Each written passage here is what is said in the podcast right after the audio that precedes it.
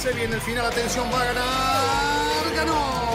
El mexicano estaría anunciando su fichaje en las próximas horas. Vamos a los acontecimientos en un circuito súper exigente de 6 kilómetros. La victoria de Hamilton lo deja apenas a 7 de las 91, el récord de Michael Schumacher. Y allí ingresa Checo Pérez al corralito luego de un gran premio de Mónaco apasionante.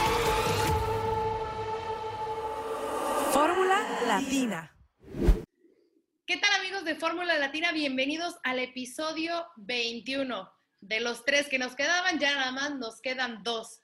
Dos grandes premios para que finalice esta típica temporada de Fórmula 1.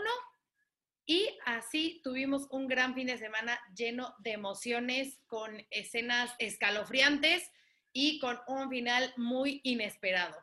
Así que vamos a contar todo lo que ha sucedido allá en el reino de Bahrein. Literalmente bajó el sol y comenzó toda la acción. Juan Posaroli, ¿cómo estás?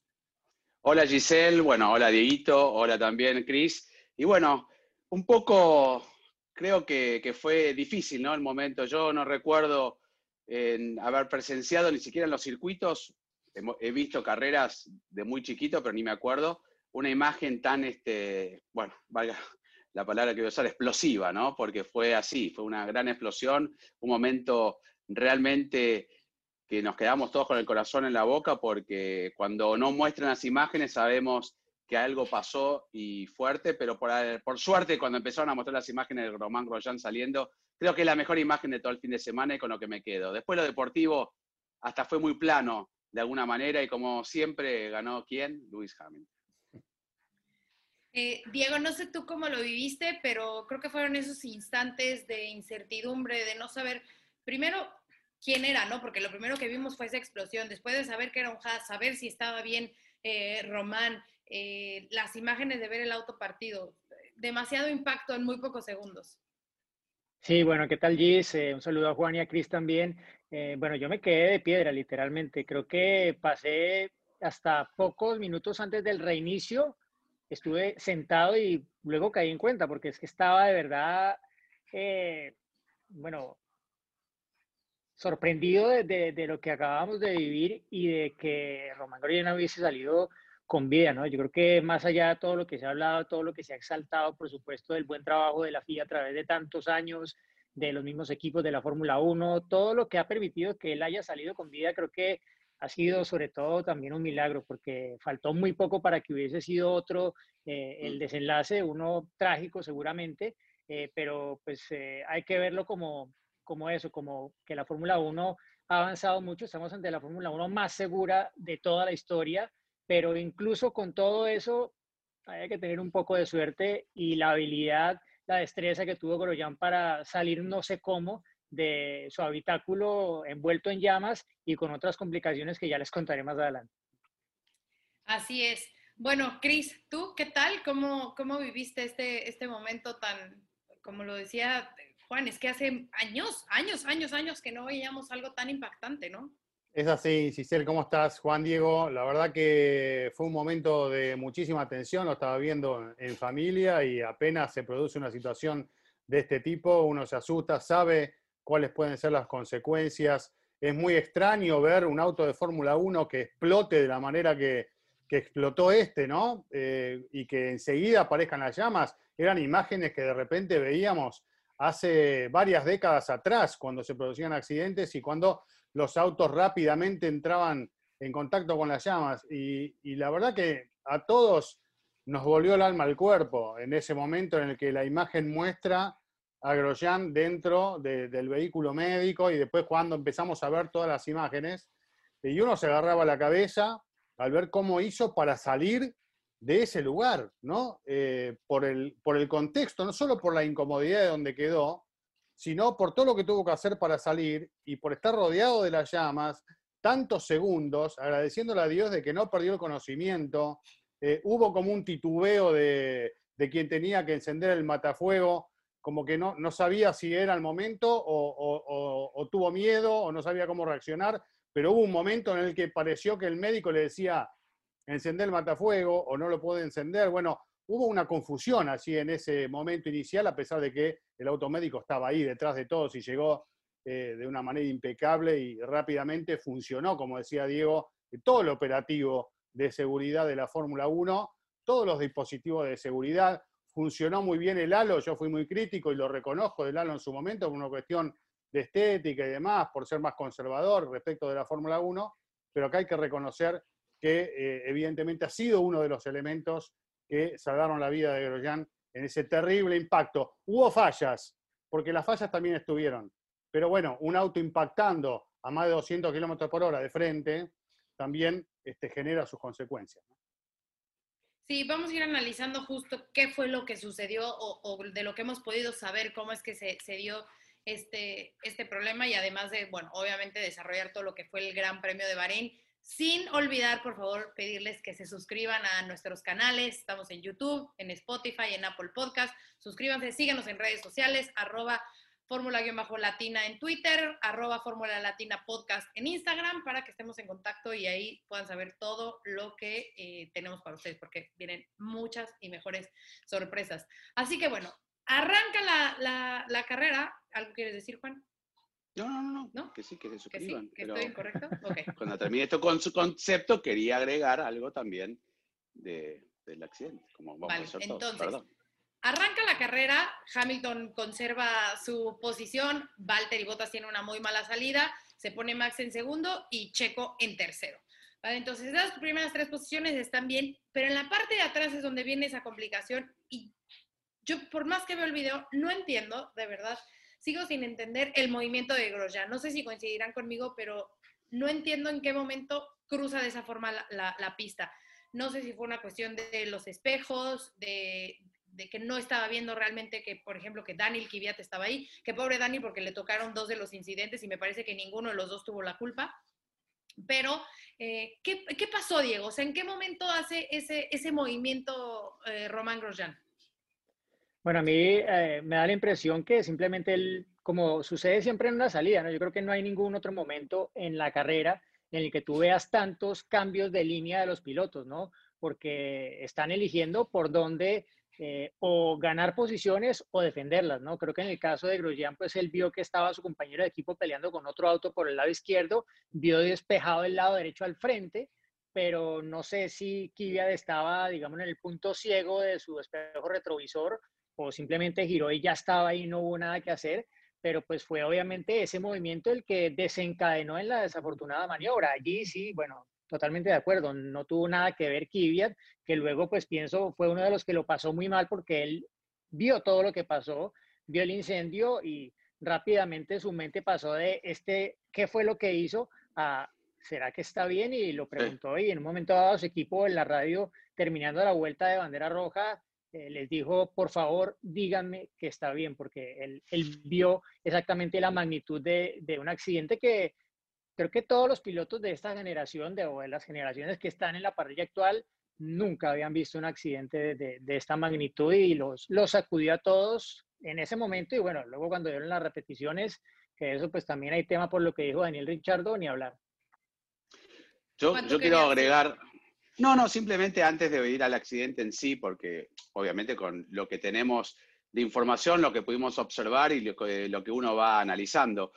Pero para mí, no sé si hubo tantas fallas. Está bien, lo del matafuego se puede entender. Ian Roberts, el doctor, que fue el primero que lo puede eh, agarrar a Román Grosjean, había llamas. Él estaba corriendo un riesgo también. Pero el que estaba con el matafuego de uno de los lados era Alan Van der Bewe, ¿no? El que maneja el auto del, safety car. Que estaban esperando, porque a veces prender el matafuego, puedes ahogar con la espuma, con ese elemento que es tóxico también, al piloto. Hay que saber, no puedes rociar, teniendo que, que divisar dónde estaba el, piloto. Son unos segundos, pero en un momento le hace como la orden que el, médico ya ve dónde está Grosjean y lo ve también Alan. Entonces ahí empiezan a como a formar un camino rociando con el, con el matafuego. Yo creo que fue dentro, nunca son perfectos estos rescates porque nunca están preparados para, o sea, están preparados, pero son todos distintos los accidentes. Para mí actuó de una manera fantástica. Sabemos que los autos de hace ya un par de años tienen una cámara eh, que es como una caja negra, ¿no? Que va mirando hacia el piloto y van a, van a tener los elementos para ver cómo hizo Grosjean para salir, porque eso es lo más sorprendente. Pero desde Sid Watkins a Charlie Whiting, lo que ha mejorado la seguridad es algo increíble esa célula de supervivencia que tiene el auto quedó prácticamente intacta. O sea, se quemó los pies, más que nada cuando sale y demás, pero no porque el fuego todavía no estaba tanto adelante, pero no tuvo ningún daño de hueso roto, de nada. ¿eh? La verdad que en ese aspecto ha sido, abrió como, como una lata de sardina, ¿no? El, el, el, guardarrail. Eh, creo que fueron 53G, ¿no? Y, y, el motor pesa unos 500 kilos, ¿no? Con la caja y demás, es donde más pesa el auto. Con esos, sumados los G y ese peso, perfora cualquier cosa, ¿eh? Perfora cualquier cosa. Un auto, por eso, un auto levantó una grúa, como el de Jules Bianchi. Imagínense que la, grúa pesaba 5 toneladas y la levantó. Digamos que, la idea de un ¿cómo detenés eso? es que ceda ¿no? ante un impacto, pero no que se abra de la manera que se abrió. Pero claro, hay que considerar la, potencia del impacto. Ahora, dentro de las fallas que yo decía, porque hay que darle la mano derecha a la FIA por todas las medidas de seguridad que ha adoptado y porque Grosjean se bajó en un accidente que tal vez lo repetís 20 veces y no se baja, eh, pero bueno, hay, hay, que felicitar a la FIA por eso, pero también hay que hablar de todo. Eh, la FIA también es responsable de verificar cómo están los circuitos, de verificar cómo están los guardarrails, de verificar el ángulo de guardarrail ante una posible maniobra, y, y estos tipos de accidentes nos enseñan, y yo creo que se va a aprender de esto también, a que hay que tomar ciertas medidas como para seguir evolucionando en este aspecto. Evidentemente, en ese lugar el ángulo del guardarrail, la valla de contención, no era el indicado y tal vez tampoco era indicado que haya un guardarrail con ese ángulo, sino debería haber otro tipo de protección ante una situación de este tipo, ¿no? Pero me parece que apunto más que nada a eso eh, desde el punto de vista de alguna posible falla. De todo accidente se aprende y de todo se ha aprendido para evolucionar y llegar al día de hoy. Y creo que este es otro episodio que también nos sirve y le va a servir a la FIA para seguir evolucionando, ¿no? Me parece que comentas algo fundamental, Cris, porque desgraciadamente este tipo de accidentes son los que han servido, ¿no? Para, para poder avanzar, ¿no? Entre otros estudios y demás que se hacen fuera de pista, pero eh, accidentes como ese son los que marcan la pauta para lo que viene, ¿no? Eh, esa imagen de ver el auto partido a la mitad y esa cápsula de, seguridad que, que, ya mencionaban Juan Diego entre los escombros, pero realmente ha hecho su función, ¿no? Que fue la de proteger al 100% al piloto. El Halo hizo un doble espectáculo, eh, lo hizo con Román, lo hizo con, con, Lance más adelante. Entonces, todas esas críticas, todos esos, es, eh, eh, todo ese juzgar que tuvo la FIA en algún momento, me parece que hoy está 100% justificado, ¿no? Todas las decisiones que se han ido tomando. Obviamente, hoy es muy fácil estar de este lado. Ya es que ellos deberían de haber sabido que esa, pero si, si lo supieran, créanme que obviamente no hubiera estado así, ¿no? No hubieran dejado ese guardarriel así o esas barreras. Son cosas que tienen que ir pasando que por algo eh, tienen que ir pasando para que se, vayan solucionando y tomando alguna respuesta, Diego. Sí, una, una cosa es, es que la seguridad total no existe. Exacto. En ninguna categoría, en el deporte de motor, el deporte de motor es peligroso, punto. Exacto. Existe el riesgo de que mueras, sí, tanto del piloto como del mecánico, como del eh, oficial de pista. Y, lo sabes desde que eres un el mismo público. Sí, exacto, y te lo ponen en, el pase, en la entrada que te, dan, que te venden para ir al circuito. Es, es un riesgo, ¿no? Y, pues eh, obviamente que nadie eh, espera que pase nada y todos esperamos siempre lo mejor. Como siempre dicen, hay que planificar para lo peor y esperar lo mejor. Pero desafortunadamente se dan esas tormentas perfectas, como yo denominaría este accidente, que se juntaron una cantidad de factores que hace muchos años no se veían. Primero, lo del guardarriel, o sea, yo me tengo que remontar casi hasta antes de que yo naciera, perdón, soy más joven. Eh, 1973. No, yo ni recordarán el accidente de, François Albert que, que murió decapitado por un guardarriel. Eh, y el fuego, ¿no? Que, que, un accidente con semejante cantidad de fuego no, pues no lo veíamos por hace muchas décadas en la Fórmula. No sé si, si el último con, con, tal cantidad haya sido el de el accidente que luego le causó la muerte a Ronnie Peterson en, en Monza. Pero, bueno, seguramente que ha habido otros, pero de, de esa. Sí, bueno, el de Berger, ¿no? ¿Te acordás? En, También, sí, el de Berger en el 88. se quemó las manos, ¿no? pero, sí, sí, exacto. ese, probablemente sea más por ahí de lo que tú dices, pero, pero sí es imposible que haya la seguridad completa. La barrera, eh, a ver, eh, creo que Michael Massey ha explicado que la magnitud del impacto, la energía del golpe mm. fue tal que es que no había chance con ninguna otra barrera. ¿Qué pasa si hubiese existido una barrera TechPro? No sé, se habría podido meter debajo de la barrera. Y ustedes recuerdan el accidente de 2015 de, Carlos, Sainz, en Rusia. ¿Cuánto tiempo estuvo ahí metido? Si hubiese existido fuego en esas condiciones, ¿qué habría pasado? No podría salir, no podría haber salido. Y en una seis, Exacto. ¿Por, qué no, ¿Por qué no se coloca? perdón, perdón. una barrera Sí, bueno, también sí, pero es que ese no es un sitio para tener un accidente normalmente, sino entonces se toca poner barreras a lo largo de toda la longitud del circuito del lado y pues, hombre, desafortunadamente eh, no creo que haya alguien capaz de pagar toda esa cantidad de dinero para que sea así. Te doy otro ejemplo, recta principal. Hay un muro de concreto ahí todas las vueltas. ¿Y qué pasa? Pues no es usual que haya un accidente en el cual un auto a casi 300 kilómetros por hora choque contra el muro de, que divide el pit lane del, del circuito. Pero puede pasar, ¿sí? Entonces yo creo que, pues, es claro, sí, fallaron, fallaron dos cosas, falló el guardarriel y falló el tema del combustible. Hay que entender por qué y de la FIA, la FIA seguramente de eso aprenderá y se tomará medidas para intentar que no pase, pero garantizar 100% que no ocurra algo así en el futuro es muy difícil, ¿no? Más cuando los Fórmula 1 cada vez más rápido, cuando estamos batiendo récord de pista cada fin de semana que los Fórmula 1 están rodando. Entonces, eh, es una consecuencia del desarrollo propio de la categoría y, y no creo, pues, que vayan a hacer lo que han hecho en otras ocasiones en las que tristemente han fallecido otros pilotos, porque para que Grosjean se haya salvado, han tenido que morir muchos pilotos antes, años atrás. Eh, y en muchas de esas eh, situaciones, la FIA que hizo tomar medidas para reducir drásticamente las velocidades. No creo que vaya a ser el caso aquí. Se va a aumentar seguramente la seguridad, va a ser mejor de aquí en adelante producto de esto, pero nunca vamos a tener garantía total de la seguridad. Seguro. Motorsport is dangerous, ¿no? Dice nuestra credencial cuando vamos al circuito. Claro. Y eso que ni siquiera estamos subidos arriba del auto, imagínate. Claro, pero también corremos el riesgo incluso estando en los pits, porque nos ha tocado ya distintas en la rueda, la rueda en el Gran Premio de, Alemania, ¿no? De Europa de 2013. Sí, sí, claro, por A partir de ahí no pudieron entrar más gente al pitlane. Y, y, es lo que dice Diego, y lo que decía Chris, y lo que dices tú también, Giselle. Se va aprendiendo. Es imposible tener todas las soluciones. Lamentablemente alguien tiene que pagar, ¿no? Como pasó con el Hilo cuando empezaron a desarrollarlo, el hijo de, de John Surtees este, murió con un neumático que se le cayó arriba de la cabeza, pero el ángulo es imposible, pero sucedió.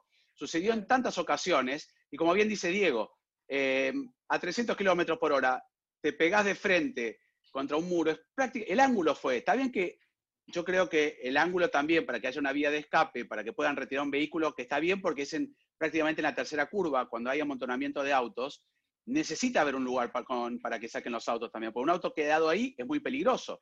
Entonces no pueden, tendrían que correr todo, tal vez lo hagan a futuro, pero yo creo que es uno de los circuitos más seguros, ¿no? De grado 1, uno de los mejores vías de escape tiene, en 15 ocasiones no hubo ningún accidente, así que uno lo reclame al circuito, ¿no?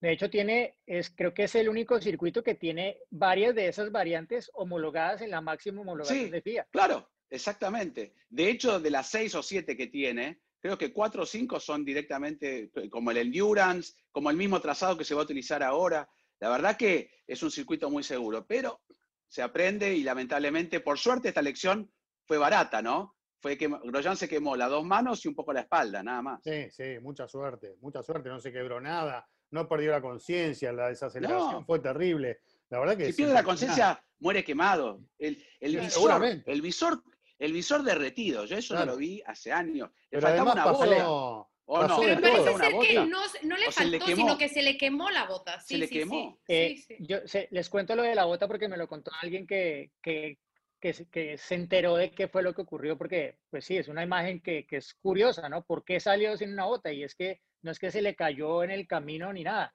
Se la tuvo que quitar porque sí se, se, se quemó y se dañó el espacio de la pedalera y estaba prácticamente atascada la bota ahí. el pie de Román Ah. estaba atascado. Y esa tuvo y que él sacar tuvo encima. que quitársela, Ah. literalmente. Se la tuvo que quitar porque si no, ahí se quedaba. Entonces, otra de las complicaciones que tuvo el accidente, que ya cuando Grosjean haga su relato de todo lo que pasó, saldrán pues todas las que tuvo, y bueno, que ojalá la recuerde para que, porque todo eso le va a servir a la FIA Exacto. para poder mejorar la seguridad. Pero es que lo que él vivió ahí, uf, A aterrador. ver, la, la Alpine Star- obviamente... Muy bien, ¿eh? Alpine También Stars. porque- Sí. Exacto, a ver, hay porque- que, no te hay que hacer-. Porque, no, pero yo estuve muchas veces en la- ahí en la fábrica y cuando prueban los tejidos y, la, y el- el- la tela inífuga, le apuntan directamente una llama de más de 500 grados y tarda más o menos en agujerearse unos 15 segundos, pero con una llama directa. Eh, creo que es el doble de lo que pasaría, en este caso creo que fueron y 400 grados, ¿no? Dicen aproximadamente. Bueno, ellos le dan con el doble y aguanta unos 15 segundos, pero directa, ¿eh? Una llama tipo un soldador soplete. un soplete al lado pegado, aguanta directo. Si la llama más expandida, como en este caso, puede estar hasta, no, no me animo a decir el tiempo, pero Diego tal vez lo sabe, pero Sí. soporta más de lo que soportó Grosjean, Además ¿no? se evolucionaron ahora. consecuencia. Creo que e- este, esta indumentaria que estamos utilizando ahora es un desarrollo nuevo que incluso amplía esa gama, ¿no? Con lo que se Ah, sí, usaba hasta hace poquito Exacto. tiempo, tal vez las consecuencias eran otras, ¿no? De acuerdo. una- eh, eh, eh, esto que, que les comentaba la otra también, eh, quien me dio la información eh, me, me dijo que esa reglamentación había cambiado y los requerimientos ahora son mejores eh, y más altos que hace un par de años. Eh, los uniformes por peso eh, hasta hace un par de años podían eh, estar por debajo, creo, de hasta 600 gramos Sí. las tres capas, es decir, el, el Nomex y la ropa interior. Eso ya no es posible y tiene que ser, si no me equivoco, más de 900 gramos. Es decir, más material para que haya más, Más protección, protección, para el piloto. exacto. Y ustedes, eh, no sé si se acuerdan de la radio de, de Botas este año, ¿en qué carrera que, fue? que hacía mucho calor, que- ¿qué tal? Que Y- el y no era uniforme porque negro. fuera era. negro, Sí. era porque sí. tenían también más material, o sea, más, Claro. protección. Entonces, eh, todo eso al final sumó, o sea, cada cosa Diego. hizo su... Sí, John, yo creo que también la batería jugó un, un factor ahí que puede haber sido como un encendedor, agregado al impacto con el acero del, del guardarrail. Este, obviamente, al desprenderse la parte trasera, está conectado con mangueras. Ahí no se, no se quemó, no explotó el auto, porque hay que recalcar que tiene 110 litros de combustible aproximadamente cuando larga. Si eso hubiera explotado, directamente Grosjean está dando vueltas ¿no? por, Mm. por otro lado. Yo creo que fue el desparramo que generó ese incendio tan repentino. No sé, no creo que se haya quemado los 110 litros porque estaría cinco días quemándose allí, ¿o no? Estoy hablando sin saber, ¿no? Porque no se vio. o sea, hay, hay el- varias teorías de, que, lo del, de lo del combustible, pero, pero sí, o sea, uno de los primeros que dijo, eh, eh, esa bola de fuego no es de los eh, X kilos que haya tenido a bordo el auto a- al momento de la salida, porque sí, se sabe que hay un límite máximo, pero por lo general los equipos colocan un poco menos. Bahrein es una Claro. de las pistas de, al- de alto consumo, lo que puede ser que fuera a tope. En fin, eh, el, el- el punto es que Ross Brown dijo en su momento, no creo que eso haya sido todo el combustible que, que estaba a bordo. Y si se quemó luego, pues bueno, pero no fue el total el que explotó con el primer eh, impacto. Y sí, hubo muchas, probablemente mangueras que se rompieron, porque el sistema de combustible no es solo el tanque, hay más elementos. Entonces, cualquiera que de ahí haya dejado salir una línea de, de combustible, pues Ya está, suficiente. ya era prácticamente suficiente para que pasara lo que pasó. Me parece que obviamente más allá de, de- del impacto de las fuertes imágenes que vimos, eh, de toda esta especulación, porque obviamente no vamos a tener de, de inmediato esa respuesta, pues sí, eh, nombrar ¿no? los, los diferentes factores que ya hemos dicho que se han sumado a que Román esté vivo y que ya nos ha mostrado ese video donde pues prácticamente solamente tiene eh, quemaduras en, en sus manos, pero sí, la ropa, eh, la FIA, el auto, el auto médico, o sea, todo fue como que justo en el momento. El Hans. Una vuelta, el Hans, Sí. una vuelta más tarde y el auto médico no está ahí, ¿sabes? Entonces, como que distintos factores que, que sí hay que, que aplaudir y que Ahora- nombrar. en este caso, en primer, en primerísimo lugar, obviamente, pues la FIA y todo el esfuerzo que ha hecho y que, que, que mantiene a, a Grosjean con vida y a otros pilotos que han tenido distintos accidentes, pero sí fue, fue impactante y fue de shock y esperemos que obviamente pues no se vuelva a repetir ninguna situación eh, parecida. El héroe del día más que el piloto del día, ¿no? El héroe del año, porque ya la verdad que sobrevivió un aviso que le vino a tiempo, porque se hablaba de que quiere ir al Indy, el Indy creo que es más peligroso aún que yo creo que Marion, ¿no? La Marion, Marion, la mujer, sí, con los tres chicos que tiene, le dijo basta. Hasta acá llegaste, gracias. Tiene emprendimiento, Román Grosjean. Ponete una panadería. Por ahí que corra ah, Abu Dhabi para despedirse y ya está, ¿no? Ni siquiera creo que llegue a Abu Dhabi. Yo creo que, bueno, la posibilidad que le, viene ahora a Pietro, ¿no? Porque con una desgracia a veces aparecen oportunidades. Pero fue el llamado. Yo soy Román Grosjean, digo, nací de nuevo, gracias. Fórmula 1, ni siquiera voy a Abu Dhabi. ¿Qué me importa subirme al auto? Para, aparte, para estar, ¿qué? 17, 16. No, gracias. Bueno, pero tú sabes cómo son los pilotos. Sí, seguro. Y bueno, y Grosjean, se lo dijo, porque lo dijo Ian Roberts, el doctor Ian Roberts contó eh, el domingo que, que Grosjean le había dicho que él, que él quería estar en Abu Dhabi. Entonces, a ver, bueno, es que, es, el, es que él quiere seguramente despedirse del equipo con el cual él arrancó, o sea, porque recordemos que él fue eh, uno de los, el primer piloto que tuvo Haas y el que le dio sus primeros puntos y con los que en Australia, ¿te acordás? Quinto históricos, exacto. Luego en Bahrein también tuvieron después una grandísima carrera, o sea, eh, sí, sí, yo creo que pues él querrá dejar otro que sea el último recuerdo y poder despedirse como Dios manda eh, en pista y pues haciendo lo que, Eso es lo que, pasa, que ha sido su profesión, ¿no? Un piloto necesita volver después de un accidente porque necesita quedarse con otra sensación, ¿no? Dejarla de lado. Así es lo que le pasó a Aniquilado en su momento y así es lo que sucedió con un montón de pilotos que tienen incidentes y que mm. es, una necesidad que ellos tienen de volver al auto, de volver a doblar a fondo las curvas, de, tener esa sensación de que al hacerlo eh, puede seguir todo transcurriendo con normalidad y que quede eso como un mal recuerdo nada más, sino que no sea ese el momento que marca el final de tu carrera, ¿no? Porque como que la sensación es desagradable. Y ahora, como lo mencionaba Juan, bueno, será Pietro Fittipaldi el que tome el lugar de Román en Sakir, que es, eh, sabemos, esta configuración distinta igual en Bahrein, así que podemos decir que vuelve un, latino, ¿no? De alguna forma a Fórmula 1, sabemos que nació en Miami. Vuelve Brasil. Familia brasileña, brasilera, y que, bueno, eh, nieto del dos veces campeón Emerson Fittipaldi. Pero nació en Estados Unidos. Por eso, nacido en Miami, pero de sangre brasileña, lo dije. Bueno, pero corre, corre con la eh, bandera de Brasil. con la bandera de Brasil. y en realidad su apellido no es Fittipaldi, es el de la mamá, recordemos, ¿no? El papá. Sí. Este, pero obviamente el apellido Fittipaldi es el que Tiene más peso en, el mundo racing. Es el, nombre Bueno, y es. Como Sena, ¿no? Como Sena, utilizaba el apellido, de la mamá. de la mamá, exacto.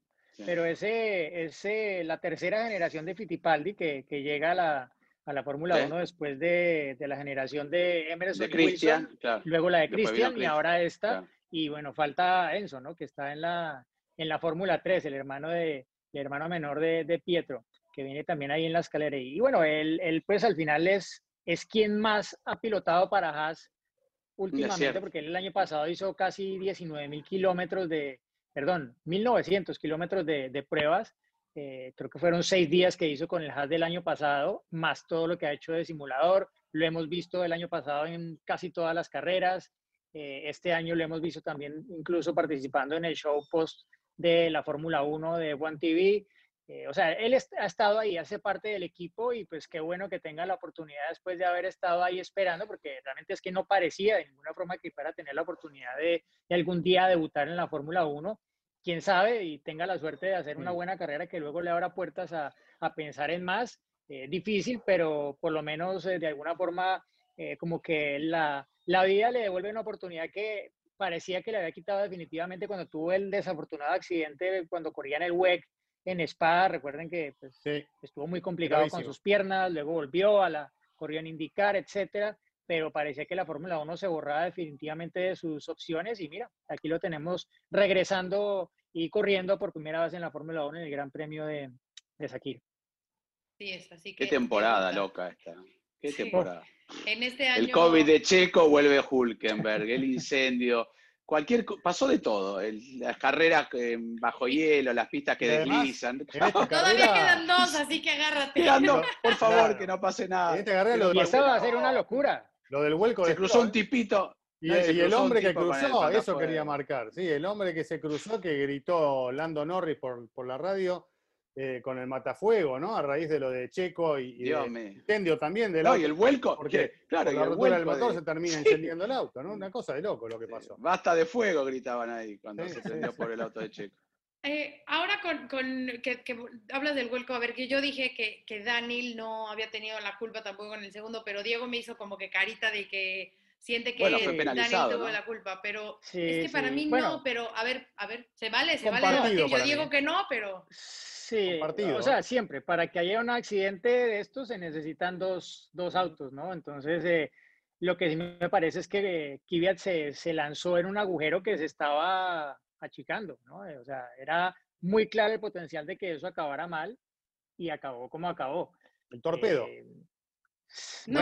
así, eh, al final es el torpedo, sí. y, bueno, yo creo que también, no sé qué tanto Pero esta vez de, de, lo que vio con el accidente de Grosjean, de haber estado ahí metido, de haberlo pues, visto y de alguna forma el último auto con el que tuvo contacto, eh, Grosjean fue con el suyo, en fin. Pero bueno, creo que al final, pues eh, todo eso es eh, poco relevante. Algunas personas decían, ah, ¿cómo estará mal la Fórmula 1 que un accidente ha sido más importante que lo que pasó en la carrera. Yo a todos los que han pensado eso les digo, a ver, es que se trataba de una vida humana, punto. una vida humana que pudo haber terminado allí y que, gracias a Dios, no fue así. La carrera, que la gane el que sea, lo que pasó en esas vueltas, sí, pero todo pasó a un segundo plano desde que Groyan tuvo el accidente. A mí me parece impactante y verdad de reconocer el el poder volver a la pista después de lo que estás viendo, ¿no? Porque estás viendo que uno de tus compañeros está entre la vida y la muerte, ¿no? Porque así es, tal cual, eh, que se ha salvado de milagro, que está en las llamas y que tú tienes que volver al auto, concentrarte al 100% y, y, y correr, ¿no? Hacer lo, que sabes, que es a lo que, a, lo que, a lo que te dedicas, que si bien sabemos, como lo dijimos desde un principio, todos desde que empiezan en los karts, saben que es peligroso, ¿no? Todos sabemos que, el automovilismo es de alto riesgo. Pero creo que el vivirlo y estar ahí... Es duro, sí. Debe ser súper duro y enfocar y decir, a ver, todos saben, todos saben del riesgo, pero todos piensan que no le va a pasar, ¿no? Porque bueno, pasó el año pasado en Spa, ¿no? En la Fórmula 2 con Antoine Hubert, ¿no? Eh, lamentablemente cuando se volvieron a subir al auto y tuvieron que pasar por el mismo lugar, aceleraron todos a fondo, ¿no? Es así un poco la naturaleza de este deporte.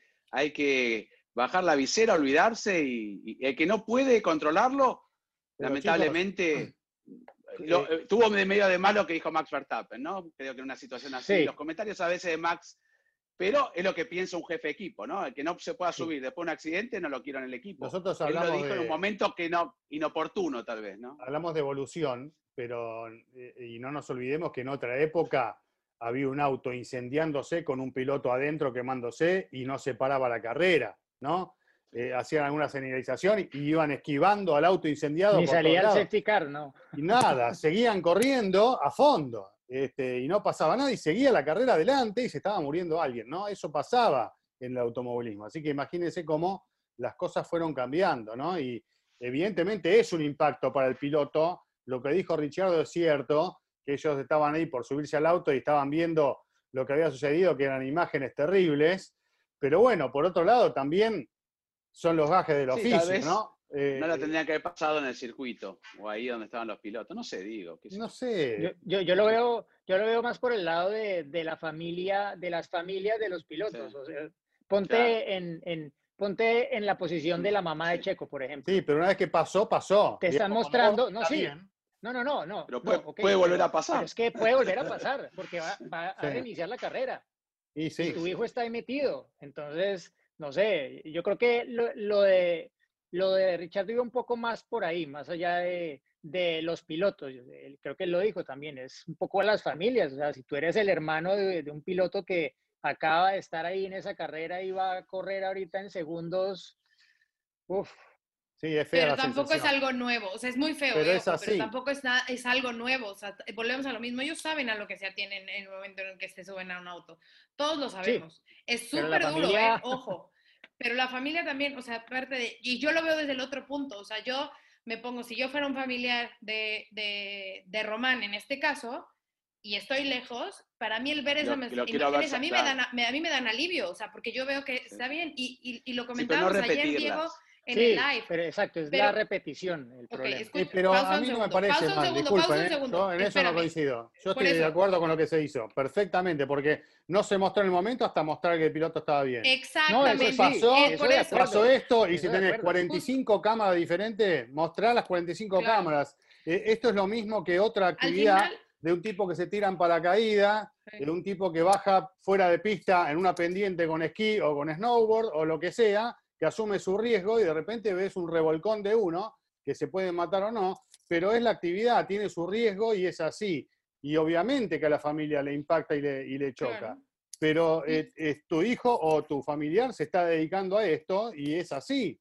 Eh, y Yo- digamos que, bueno, se decide seguir con la carrera por una cuestión de que eh, se reemplazó, digamos, el lugar que fue afectado y se consideró que estaba dadas la- las condiciones para seguir corriendo. Y yo creo que hay que asumirlo y todos lo tenemos que asumir así, por más que a alguno le guste y a otro no. Es el y mira que obviamente yo soy la más sensible aquí, ¿no? O sea, y que soy de corazón de pollo. No, no, mentira. Pero, pero es una realidad lo que está diciendo Cristian. O sea, además, son muchos factores.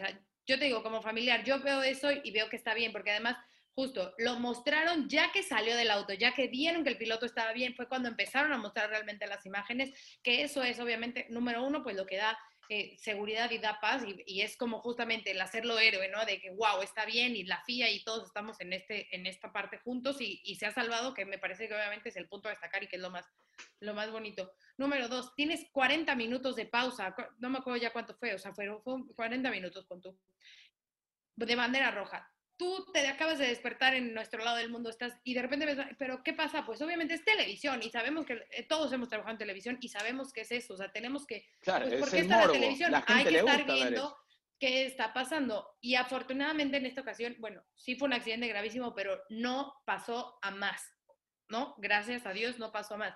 Pero es eso, o sea, se tiene que mostrar, como lo dice Cris, diferentes ángulos, así en todos los deportes, se muestra de, de todos lados. ¿Es duro? Es súper duro. Puede Pero ser es muy cruel, televisivo, sí, sí, ya- puede ser muy cruel. Pero al final, los que están ahí saben que así es. Y a los que nos gusta el automovilismo sabemos que, que, que, que vamos a ver eso en algún momento, ¿no? Y que puede suceder, desgraciadamente. Claro, nadie espera que le pase, ni Es vivirlo. la, la pero imagen que más se mostró en todos los noticieros del mundo, el auto incendiado, obviamente. Claro. Todos sabemos, uno va cuando va en la ruta y hay un accidente del otro lado, eh, el- hay más tránsito de la gente esperando para mirar, Sí, y no, nadie, eh, en vez de decir, sigo derecho, la gente quiere mirar que el accidente, Sí, lamentablemente es así. Claro, Y Si vos no lo repetís, eso. Claro, si vos no lo repetís, es televisión, es rating. Hablemos que también es importante saber qué salió bien y cómo, y qué pasó y qué falló. Exacto. En el momento de, de la transmisión, cuando muestran la onboard, yo sabía que no iban a mostrar en el momento del choque porque ya eso es demasiado, Sí. por más que la cámara se corte, lo pararon antes porque era lógico, porque es un Sí. poco lo que hace la Fórmula 1, ¿no? Evitar mostrar hasta que se, se sabe todo que hay un buen, un buen final. Claro. Nunca se mostró el accidente de Antoine Hubert. ¿Ustedes lo vieron? Realmente había cámaras, no se mostró porque obviamente falleció una persona y hay un, un fallecido de por medio. Pero en este caso, al salir ileso y de una manera rápida, mostraron todo de todos los ángulos, pero demasiado tiempo, pero eso genera atención en la gente, ¿no? Para 45 ma- minutos para la, la- la carrera, repiten el accidente 20 veces y la gente lo ve 20 veces. Y puede verlo más veces. Yo lo he Bueno, llegado a ver en cámara lenta para entender un poco, ¿no? Y una cosa, y una cosa, eh, no sé si, si recuerdan, eh, sobre todo Juan, lo que contó Bernie Eccleston años después del, del accidente y la muerte de Senna, ¿no? Que eh, de- decían, bueno, es que Senna se murió Exacto. en vivo por televisión en la sala de muchas casas en todo el mundo. Y eso, tristemente, hay que decirlo, pero así fue, eso también fue una gran plataforma para la Fórmula 1 en términos de popularidad, porque, o sea, no dudemos que mucha gente se va a enganchar con esto a ver la Fórmula 1 porque le pareció brutal. Y pues sí, porque hay uno de estos accidentes, pero es que mira, los tipos salen vivos de, estas, de estos accidentes. O sea, es, pienso también un, una buena publicidad para la Fórmula 1 en términos de lo segura que es, del espectáculo que es, de que estas Y- cosas pasan, de que estos tipos realmente se la están jugando, que no es una carrerita tonta y que siempre gana el mismo. Eh, y bueno, ni hablar para Alpine Stars, por ejemplo. A ver, ¿Cuánto, cuántos O el video- lleva la el video de- Sparco de, del accidente, de- del, del, del incendio de, De- de- Jos de- de Verstappen en Hockenheim Verstappen, 94? sí, sí, O sea, sí, todavía sí, usa Sparco esa publicidad del mecánico en llamas con los avisos de Sparco en el uniforme de Benetton. Brutal. Bueno, el himno de la Fórmula de- 1, el, el vuelco de, que fue unos- un accidente muy duro, pero no hubo incendio, de Alonso con Gutiérrez en Australia, es uno de los protagonistas principales del video. Cuando más accidentes pueden poner en, en las presentaciones o en los videos, es Sí. lo que la gente mira. Lamentablemente, con final feliz, ¿no? Nadie quiere ver un accidente que no sabemos que va a terminar, pero cualquier momento que haya un accidente, siempre te dicen en unos programas, ¿no? Y nosotros que trabajamos en televisión hace tantos años. Sí, sí, hace un clipcito con los mejores golpes, los mejores. Claro. Es feo, pero es así. a ver, ¿no, no se acuerdan el, el accidente de, de Checo en Mónaco, en la Q3? Uf, Eh, durísimo. ¿Qué, qué- qué fue lo que La pusieron? salida del sábana túnel. blanca, ¿te acuerdas de la sábana blanca? Porque no querían mostrar lo que estaba pasando. O sea, entonces creo que la Fórmula 1 también sabe hasta dónde, ¿no? Hasta dónde puede llegar. Sí, o sí, sea, seguro. entonces, eh, pues sí, sí genera morbo, sí, sí, sí, pero también va a haber un límite. Y ese límite me parece que la Fórmula 1 lo tiene súper bien marcado y entonces sí. nos da lo que pues, nos gusta porque desgraciadamente esa adrenalina y, y esas situaciones nos gustan porque son parte del automovilismo, pero también nos pone un alto como decir, ok, ya te enseñé, pero en Bueno, este caso, la- ya que salió el piloto o que no hay un herido Sí. o hasta donde la muerte lo permita, por decirlo de alguna Puede- forma. puede Lleva- una- una llevamos, última cosa. llevamos hablando de esto 40 minutos, ¿no? Y Bueno, ya, cambio, cambio de tema. una, Cambio de una tema. última cosa, una A última ver. cosa. Yo solo, solo quería decir que, que, bueno, o sea, para llegar a la seguridad que tenemos hoy en día, muchas cosas, y creo que el- desde Jackie Stewart, que fue un gran eh, promotor de la seguridad en su momento, eh, Sid Watkins, que fue el que realmente implementó una cantidad de los dispositivos de seguridad que hay hoy en día y que han ido evolucionando con el tiempo, pero en este caso por el papel trascendental que tuvo el halo Charlie. y por lo Charles. mucho que criticaron a Charlie Whiting, yo digo que este es un guiño desde el cielo de, de Charlie Whiting allí con su, con su halo. Con su aerolita. Ahora, yo soy Bueno. Michael Masi, terminé la carrera y me tiro en un sauna. Bueno, no, tengo que averiguar, pero digo, ¿qué fue lo que pasó sauna. en este gran premio? Es todo lo que pasó en una carrera y el tipo pobre tuvo que estar ahí, ¿no? La verdad que una prueba de fuego. Pero no creo que se haya metido bueno. en el sauna, a la piscina. No, de no, perdón, sí, quise decir sauna y con el fuego encima, con el calor. Mira, me lleva solo Bueno. la cabeza pensar en lo peor. Eso, eso ya es indicación de que tenemos que cambiar de tema y Sí. justamente entramos, estamos en el principio, nos vamos al final, porque a poco de menos de cinco vueltas del final, Checo en ese tercer lugar que mantuvo durante Terrible. toda la carrera. Eh, los autos no tienen palabra, los fierros no tienen palabra, ¿no? Y fue un... Hoy, bueno, este fin de semana lo vivimos, empezó a salir humito y de repente fuego y Checo tuvo que abandonar, dejándole ese lugar del podio a, a Alex Albon. Eh, como siempre, ya saben, está la especulación y entonces gente que dice que casi casi que Racing Point lo hizo a propósito para que Checo no No estaban atentos, que- que que- por eso que Checo les habló por sabían- la radio para despertarlos. Exacto, o sea, no, señores, no. Pero lo contará. ellos tenían la información, tenían la información antes, no, o sea, sucedió ahí, o sea, en ese momento, cuando vieron el fuego, fue que se dieron cuenta de que pues ya el motor había tronado, ¿no? Eh, obviamente da coraje, ¿no, Cris? Da coraje el, el que pues a, poco, a nada, se le haya ido el décimo podio de, de su carrera.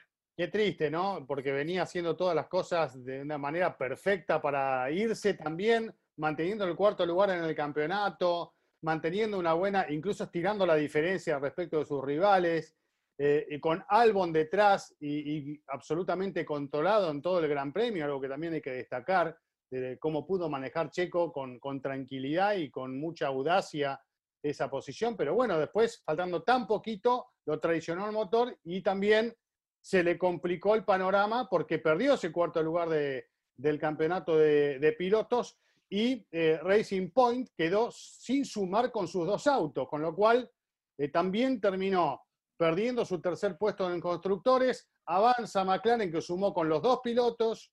Eh, y también Renault pudo sumar con sus dos pilotos, aunque no tantos puntos como McLaren. Así que fue para Racing Point. Y para Checo, un desenlace casi catastrófico. Se pueden recuperar, porque quedan dos grandes premios. Pero dolió mucho lo de este fin de semana en materia de puntos. Y aquellos que dicen o que especulan con que lo pararon a propósito, que piensen que un puesto en el campeonato de constructores son un montón de millones de dólares. Por más que no los necesite Lawrence Stroll, quédense tranquilos que lo- los quiere igual. ¿eh? ¿Qué es? Muestra Diego un botón, Es que- el ah. botón rojo, así como Es que hay si gente fuera que cree magia. que, Sí. que hay un botón allí eh, que lo usan con el auto de Checo. Sí, sí. Lo El que usaron con. Hamilton en Malasia, ¿no? El que Tronan, usaron en Hamilton exacto, en Malasia. El mismo. Sí, el mismo. Bueno, a ver, Diego, eh, a ti te encanta esto de, de esa, de esa polémica y de, de- de ese tema. No, bueno, ¿Qué fue, sí. lo, qué- qué fue lo que realmente pasó en el auto del MGUK que, que terminó por, pues sí, por arruinarle la, la- la fiesta al mexicano? Sí, no, o sea, al final pues una falla eléctrica y creo que también pues Checo ha explicado que él fue el que le dijo al equipo que estaba perdiendo potencia dos veces y escuchando la radio eh, durante la carrera le dieron instrucciones diferentes para tratar de resolver el problema, pero, pero no hubo forma y pues por más de que intentaron desde el muro de pits, no hubo, no hubo mucho que hacer, ¿no? Y recordemos que hoy en día también están mucho más restringidas uno, las comunicaciones en ese sentido y dos, lo que pueden cambiar los pilotos durante la carrera. El mapa de motor es el mismo durante toda la carrera. Eh, tristemente, pues le tocó a Checo como le tocó a Hamilton en 2016 en ese Gran Premio de, de Malasia, el mismo del, del fuego que recordábamos antes extra micrófono en el, en el pit lane de, de Magnussen, antes de que pusieran el halo y que hablaban en esa época. Uy, imagínense que a Magnussen hubiera tenido el halo cuando hubo ese incendio en el, en el auto, se habría podido salir, tal. Bueno, ya después de este fin de semana todas esas preguntas han quedado prácticamente eh, respondidas. Pero sí, o sea, desafortunado, creo que pues tú lo decías antes también, lo- los fierros se rompen y aquí desafortunadamente se, se ha roto en un momento triste con la mala fortuna, digo yo, que esa falla, más allá del Campeonato del Mundo de Constructores, lo que quieran, esa falla le ha dado a Alex Albon su segundo podio en la Fórmula 1. Que él sabe que se lo ganó por la suerte que no, que no tuvo Checo y que él tuvo, pero es un podio. Y él se subió, se tomó la foto, champaña, bueno, champaña no, agua de rosas porque es así en Bahrein. Y le descontó 15 Y- puntos a sí, Checo en el campeonato. Y bueno, Ahora- y confianza, y confianza, ¿no? Que más allá de lo que sea, es, eso te da confianza. Es como un espaldarazo y también se lo han dado públicamente en Red Bull porque pues saben que lo necesita y le están dando el apoyo para que, como ha dicho Horner varias veces, él se gane el asiento para el próximo año. Yo digo, y perdón, ¿eh? me van a matar por eso, pero como también Albon logró el podio gracias a la rotura de Checo, en alguna medida la pinchadura a Valtteri Bottas, que estaba cuarto en un momento y atacándolo a Checo, le posibilitó a Checo conservar un tercer puesto, porque no es fácil defender a un Mercedes, ¿no? Sabemos que Mercedes tenía un ritmo un poco superior y Valtteri Bottas en algún momento u otro con estrategia de más. Después se le complicó todo a Valtteri Bottas, pero me refiero en algún momento ese tercer puesto también el único que lo podía amenazar realmente, porque Albon no era ni los McLaren, ni siquiera el Renault, era Valtteri Bottas que desapareció por el problema de ese debris que agarró. Por eso te digo, siempre la Fórmula 1, gracias a otro u otro, uno gana, ¿no? Gasly ganó por, porque se Sí. equivocó Hamilton y el Claro. equipo, pero no, eso no desmerece la victoria. Albon estaba ahí, atento. Si pasaba algo, no lo podía pasar en pista. Bueno, sucedió lamentablemente, ¿no? Me parece Como que- Checo, ¿se acuerdan el podio Ah, de Rusia? Me Lo- parece que le va a tener venía que la última la vuelta vuelta. y se pega a Valtteri Bottas con Raikkonen, ¿no? Y- Hay que estar y ahí logró- para- hay que estar ahí. también hay que Y- estar ahí. Y, y quién le va a quitar el podio checo que logró en Rusia? Fue un gran podio checo, Sí. pero nadie pensaba que se iba a chocar Valtteri con Kimi Raikkonen y le daban esa oportunidad. Me parece que le vas a tener que devolver las botitas a Botas, porque creo que no se las puso. Lo que pasa que las botas no, no, no se A ver, usan pero- en- Pero Se a Botas, vos y no se las Botas, puso. Botas se lleva todo lo que haya, ¿no? Eh, su, su, su carro es como un eh, recolector de basura Un imán. circuito. Sí, todo, todo lo que se atraviesa, él lo tiene que, que coger por delante. Es que, no sé, bueno, no, no creo que sea un, tema un tema de habilidad o no habilidad. De, bueno, creo que lo de Turquía fue capítulo aparte, pero uf, Oigan, un antes de debris entrar a... es muy pequeño, ¿no? O sea, a veces Sí. están en, un- en un bordillo, en un, en- bueno, lo ves, no es que la gente dice, eh, ¿cómo se lo llevó? Pues la- se No, te lo llevas. ¿no? Bueno, que- es un pedazo de fibra de vidrio, Oigan, Sí, carbono, perdón, fibra carbono. Perdón, Gise, cierro, cierro este tema que, que varias gente Si nos no la dejamos preguntó- hablar, a Giselle. Nos preguntó, perdón, solamente cierro esto, perdón. Eh, ¿Por qué en el último pit stop a Bottas le cambiaron solamente tres ruedas y no las cuatro? Que hicieron como el amague de que cambiaron la delantera derecha, pero no la cambiaron. Bueno, fue justamente porque todo arrancó con ese pinchazo, ¿sí? Y porque se quedaron sin esa delantera derecha que fue la que se pinchó y no tenían otra para reemplazarla en ese último pit stop y el reglamento no determina cuántos neumáticos hay que cambiar en un pit stop. Al final lo que no pueden hacer es me- mezclar, Mezclar compuestos, compuestos. que le pasó a Bottas en, William, en Williams en una carrera en Spa, y no me acuerdo, en 2015 creo. Pero, pero sí, aquí fue pues una situación que permitía el reglamento y que al final el equipo lo, lo hizo, perdón, Gis. No, no se preocupen. Yo- mira, Dale, yo no soy la que espera, espera nuestra gente, nuestros formuleros que están esperando obviamente la sorpresa, porque creo que si nos dolió sobre todo este, este podio, pues es por la situación de Checo, ¿no? Que hablamos mucho de que los resultados pues podrían definir su futuro, ese futuro incierto. Así que es el momento de escuchar a Checo Pérez en Fórmula Latina. Hola Checo, ¿cómo estás? Bienvenido a Fórmula Latina. Bien, ya por fin, por fin se me da que me inviten a su programa. Hijo. Si la gente supiera cuánto te hemos rogado, pero bueno, ya por fin estás aquí. Gracias por hacernos No. este espacio. Y después de, un fin de semana que me parece que nos deja gra- grandes enseñanzas, ¿no? Digo, ya sabíamos, pero eso de recordarnos, obviamente, número uno, lo, lo peligroso que puede ser este deporte y cuánto ha mejorado la seguridad, obviamente en el caso de Román Grosjean, y en el caso de, de lo que te sucedió, ¿no? De, de que siempre es un deporte muy impredecible. Sí, no, fue, fue una carrera de esas que tienes una cada año, eh, un accidente fuertísimo como el que vivimos con Grosjean, que gracias a Dios pudo salir con vida de allí.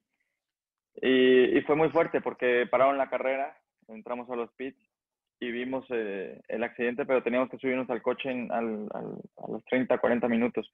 Entonces, desconectarte de eso y volverte a subir es- no, no es un momento fácil como piloto, pero teníamos que mantener muchísimo la, el- la concentración, el enfoque y, y empezar la carrera otra vez listos. Bueno, Checo, ayer, eh, muy aparte del accidente, creo que pues, nos quedó pues, en el ojo una gran carrera que hiciste hasta que pudiste, hasta que el motor dijo, dijo basta. Eh, con lo que hiciste este fin de semana, ¿han cambiado las cosas respecto a tu futuro? ¿Y de qué depende más que en realidad se dé esa oportunidad que has dicho que está fuera de tus manos? ¿Es un tema más de resultados? ¿Es un tema político? ¿Es un tema económico? Creo que es un tema, como te digo, fuera de, fuera de mis manos, ¿no? No creo que, no es un tema eh, que, que pueda controlar, sea económico, eh, na- nada que ver, es un prácticamente que tomen una decisión. eh, la decisión, como lo han dicho ellos públicamente, la van a tomar des- después de Abu Dhabi y después de eso sabremos qué pasa con, con mi carrera. ¿Cómo estás, Checo? Es un gusto saludarte. Eh, en principio, preguntarte si a raíz de todo lo que se viene hablando y cómo vas rindiendo vos en la actualidad en la categoría, si vos considerás que este es tu mejor momento como piloto y dentro de la Fórmula 1. Sí, sin duda, creo que estoy pasando por un, gran momento, eh, un nivel de consistencia muy grande, ¿no? Porque creo que todos los pilotos en Fórmula 1 son muy buenos y pueden tener grandes carreras, pero tenerlas fin de semana tras fin de semana, maximizar el, potencial del coche cada, cada, cada fin es, es increíble. Desafortunadamente ayer se nos acabó la racha, pero llevábamos 18 carreras seguidas en los puntos, eh, lo cual demuestra lo, lo, lo bueno que ha sido esta, esta racha y no solo este año, creo que este año el coche me permite mostrarlo más, pero el año pasado la forma en la que cerré también fue buenísima. Hola Checo, ¿cómo estás? Bueno, eso demuestra lo bueno que es Checo Pérez. Pero además, vos mencionaste, Checo, que existe la posibilidad de Red Bull, ¿no? Vos querés un auto ganador, pero también dentro de esa estructura de Red Bull, hay otro auto ganador, que de hecho ganó el Gran Premio de Italia, Alfa Tauri. ¿Existe alguna posibilidad también en un equipo como Alfa Tauri o estás enfocado simplemente en Red Bull? Porque Haas, según lo que vos has dicho, lo descartamos. ¿Existe una posibilidad allí o no? No, no, solamente es una posibilidad, eh, la única posibilidad de Red Bull. Perfecto. Y hablando de esas posibilidades, muchos han mencionado de ese año sabático o pensar en el retiro. Pero la pregunta es, ¿tú realmente estás preparado para lo que significa estar fuera de las pistas, dejar la Fórmula 1? Porque sabemos lo que implica, lo que puede ser ese año sabático, ¿no? Lo que, lo que deriva. Sí, sí, eh, es algo que tengo esos dos planes, ¿no? Eh, la tercera opción es considerar un, un, un rol como piloto de, de, tercer piloto de, de, alguna escudería de las grandes, pero mm creo que a, este punto en mi carrera no, no me es muy atractivo ir a todos los, los grandes premios sin, sin, correr. Soy un piloto y quiero, quiero correr, ¿no? Entonces, la, la opción más real que veo es el, el año sabático y durante ese año eh, decidir, ¿no? Decidir qué quiero hacer de, de mi vida eh, personal y, obviamente profesional. Si, si quiero regresar, eh, buscar regresar a Fórmula 1 eh, o puede ser que ya a medio de ese año diga, sabes que me encanta esta vida y, y, y, hasta aquí llegó mi carrera de la Fórmula 1. Es una decisión que no me quiero apresurar a tomar, pero sí me quiero dar un, un tiempo, el tiempo necesario para, para lo que sea que haga en 2022, eh, lo haga 100% convencido. Pero Checo, recuerdo que eh, al principio de todo esto eh, de alguna forma descartaste la posibilidad de un año sabático, como que diste a entender, bueno, si, si te vas de la Fórmula 1 ya es muy difícil volver. Eh, ¿Qué ha cambiado para que ese año sabático se vuelva una opción eh, desde que lo dijiste hasta ahora? que me, me, atrae, es algo que me, que me atrae mucho. me atrae más que, que, quedarme como, un piloto, como piloto reserva, ¿no? creo que también eh, pienso en que en 2022 las reglas van a cambiar mucho, entonces el perderme 2021 como piloto tampoco me afectaría mucho, eh, porque regresamos a coches diferentes. Entonces, eso, eso también me da, me da la tranquilidad y también que quiero, quiero vivir algo fuera de, las carreras que nunca he vivido, ¿no? Cosas eh, normales, una vida más normal y, y ver cómo me siento, si, si llega a ser el caso y, y como te digo, si para los tres meses, después de tres meses digo, ¿sabes qué? Ya no quiero estar en mi casa, me voy de reserva a, a, donde sea, ¿no? Pero, o, o puede ser que, que digas, ¿sabes qué? Estoy feliz aquí y, y ya, pues duró lo que tenía que durar. Entonces, no, no sé exactamente qué, qué vaya a pasar. Yo estoy afrontando estas últimas dos carreras como si fueran mis, mis últimas carreras en la Fórmula 1 porque no sé qué vaya a pasar después. Y en el caso de que no continúes el año próximo y surge una opción en la Indy o en el WEC, ¿qué elegís?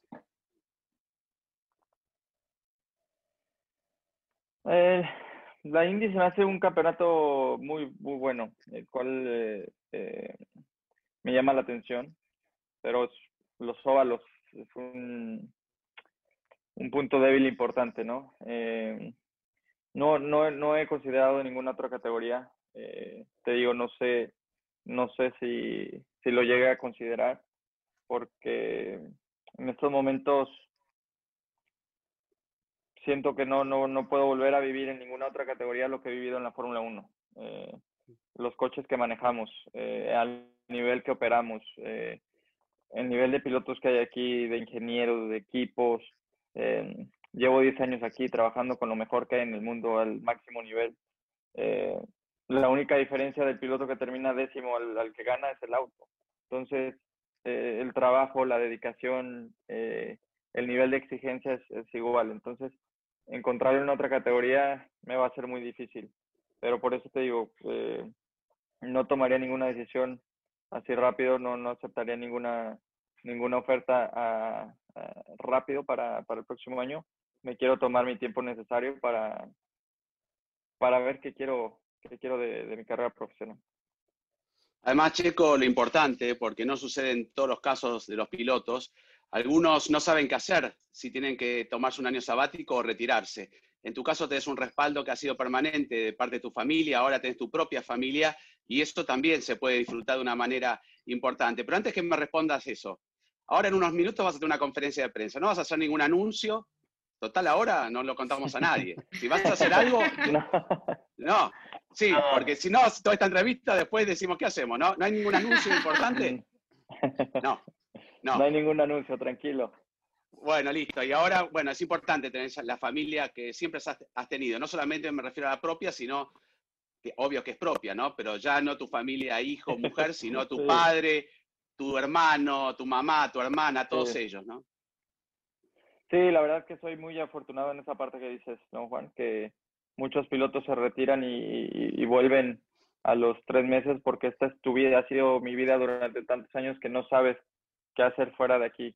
Eh, creo que en mi caso es diferente porque en mi caso tengo yo, yo tengo una vida muy, muy lejos de la Fórmula 1. Eh, cuando yo estoy en casa, soy totalmente normal y hago cosas normales, pero que mi, mi agenda, mi dedicación, mi trabajo no me lo permiten hacerlo 100% normal. Entonces tengo muchas ganas de, de, eso también. Entonces, te digo, mi prioridad total sería continuar en, en la Fórmula 1. Tengo muchas ganas. Creo que a los 30 años tengo todo por delante, pero tampoco estoy obsesionado eh, en, que, en que siga. Si, si ese tiene que ser el final, eh, estoy muy orgulloso de lo que conseguí. Oye, Checo, normalmente nuestros fans en Fórmula Latina nos envían eh, algunas preguntas para, para, nuestros invitados. En este caso, para ti, tenemos una que normalmente además contamos anécdotas. Entonces, Harvey-B ya nos los hizo más fácil y nos pide la anécdota más memorable en su carrera deportiva. La anécdota, algo que nadie sepa y que nos quieras contar. que es difícil porque, bueno, te hemos seguido hasta todo. Me, tengo que llevar a la tumba, pero ahí, ahí los pondré cuando saque mi libro. Pero... Vamos todavía. ¿Qué será? Un... A los comienzos es buena. de la Fórmula 1. Eh, una, una muy, muy padre es con Peter Sauber, que es... Eh, Peter es un tipazo, un gentleman de suizo, de la Fórmula 1, de, la gente respetable que hay en el paddock. Y en mi primer año, este, estábamos en Japón, arrancábamos creo que 15, 16, y veníamos haciendo una gran carrera, estaba séptimo, ya iba a terminar la, la carrera, y les hago la broma que me estoy quedando sin gasolina. No, bueno, pobre Peter, casi le da un infarto de... De la broma. perfecto. Escuché la radio que, que, decías que te quedabas sin potencia. ayer, ayer lo recapitulé porque con, con Giselle nos estábamos acordando. Oye, eh, Edgar Cruz, otro. Sí, uno, perdón, uno de, mis, de mi equipo, Andy Stevenson, el director deportivo, me dijo, yo pensé que era una broma que nos estabas haciendo. ¿Cómo una broma? Sí, es que le hiciste la broma a Sauer. ya maduré, no te haría esa broma. Ay, qué momento. Oye, Edgar, Cruz, otro seguidor de Fórmula Latina y tuyo, por supuesto, nos pregunta, ¿cuál es la decisión más difícil que has tenido que tomar en tu carrera profesional? Agrego yo, ¿o estás por tomarla? Eh, no, creo que la tomé ya. El, el haber eh, dejado mi, mi, casa a los 14, 15 años, esa fue la decisión más fuerte que, que tomé. La, la que viene será muy fácil. Nada que ver con esa. Eh, Checo, otra consulta que se ha repetido en varios de nuestros seguidores hacia vos es, ¿qué consejo le darías al Checo Pérez de los inicios en la Fórmula 1, si tuvieras la posibilidad? Uf, que, disfrute muchísimo el viaje, porque en verdad se va muy rápido. Que, disfrute cada momento, que lo goce, que no me envuelva en tanto, en tanta presión que, tenemos eh, día con día y que lo disfrute más. Checo, bueno, también han preguntado mucho de tu parte humana, con el apoyo que has hecho con la fundación, también ayudando a pilotos jóvenes. E, ese también va a ser algo que vas a continuar haciendo siempre, ¿no? Me imagino. Sí, sin duda. Eh, mi, fundación es de mis, de, mis grandes proyectos de, vida, ¿no? Que se la quiero tener para, siempre. Eh, ahora, eh, le pienso dedicar mucho tiempo, ¿no? y también apoyar a nuevas generaciones es importante, creo que como país, volver a tener representantes en la Fórmula 1. Este, y para eso creo que se necesita una, una buena estructura, buenos proyectos y esperemos volver a tener latinos. Ahora, eh, desafortunadamente, ¿no? Con la, con la noticia de, de Román, pero también es una, entre todo, una buena noticia para Pietro y, y para Latinoamérica, ¿no? De tener a, un brasileño de vuelta. Perfecto, Checo. Pues muchas gracias, te dejamos, sabemos que tienes todavía una larga jornada con los medios, pero pues muchas gracias por haber estado en Fórmula Latina y ojalá que vuelvas pronto para estar más tiempo con nosotros y contar más anécdotas cuando que tienes un montón. Me inviten. Ya, hay que agendar, hay que agendar, está grabado, está grabado. Es tu casa. Gracias, Checo. Chao, chao. Chao, chao. Bye, bye. Bueno, ahí estaba, se hizo del rogar, pero por fin estuvo ya con nosotros, ya está firmado, ya nos dijo que va a regresar, esperemos que la hora completita de, programa. No sé con qué se quedan de, todo esto eh, que nos comenta Checo, me parece que él tiene, o sea, muy claro el objetivo, ¿no? De lo que quiere, de lo que espera, ya nos aclara que solamente Red Bull, no piensa en, en Alfa Tauri, únicamente es o Red Bull o nada, y, lo siento muy confiado de, esa, de tener esa oportunidad de cara al 2022 y o esa posibilidad de ser piloto de reserva de, un equipo que se rumora que podría ser Ferrari, el equipo en el que sería piloto de reserva. No sé, eh, Juan, adelante. No, bueno, yo, bueno, por suerte tuvimos la oportunidad de estar hablando con él previo a la conferencia y realmente estuvo generoso y nos dijo que no iba a haber ningún anuncio. Eh, yo también tuve la oportunidad de entrevistarlo a él justo antes del Gran Premio, dijo prácticamente lo mismo. Y me parece que él mismo no sabe realmente si hay una posibilidad de continuar el próximo año, porque lo conocemos. Y él no estaría hablando de un posible año sabático, de que tal vez sean sus últimos dos grandes premios los que vienen, si realmente no existe la posibilidad. Muchos aseguran que ya está firmado y que no pueden decir nada y demás. Hay que esperar, va a terminar la temporada, habrá una decisión tardía y tal vez eso le afecte a Checo para su futuro, pero yo creo que Checo seguramente va a ser un piloto, como él mismo dijo, ¿no? Nuevo reglamento, un piloto con experiencia, con un rendimiento fantástico, así que si hay un año sabático, seguramente estará en 2022. Y como dijo él, tal vez tampoco vuelva a la Fórmula 1, depende cómo me guste estar en mi casa. Yo creo que Checo ha logrado en 10 años la Fórmula 1 lo que muchos no han podido lograr en 20 seguramente, así que eh, ojalá que Checo tome la mejor decisión y que Red Bull, Red Bull. Ahora le, voy a hablar a Christian Horner. A vos, Helmut. A vos que son medio polémicos, firmalo ya. Bueno, eh, le vamos a mandar esto a Helmut, ya tranquilo, a, ver qué respuesta tenemos. Pero aparte tenemos con quién enviárselo. ¿eh? ah, sí. Claro, claro. Línea directa.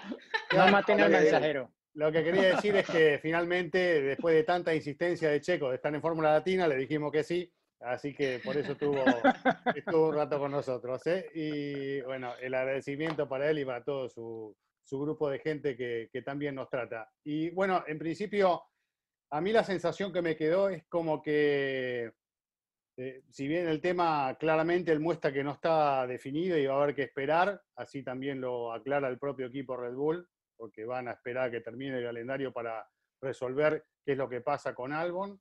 Eh, y si Checo puede entrar, es como que él también de alguna manera está bajando un poco la ansiedad de todo el mundo, incluso de, los periodistas y todos los que rodean, y, que, y, diciéndoles, bueno, vayan preparándose porque tal vez esto no va a ser como todos queremos, ¿no? Y como que va bajando un poco la ansiedad con estos comentarios, con estas entrevistas, y él también, de alguna manera, tratando de convencerse de que, bueno, si hay que elegir otro camino, bueno, habrá que elegirlo, eh, y, tal vez no encontrarse de golpe con esa frustración, ¿no? De repente uno se mete en la cabeza de que sí, sigo, sigo, sigo, sigo, y de repente no seguís y el golpe es mucho más duro.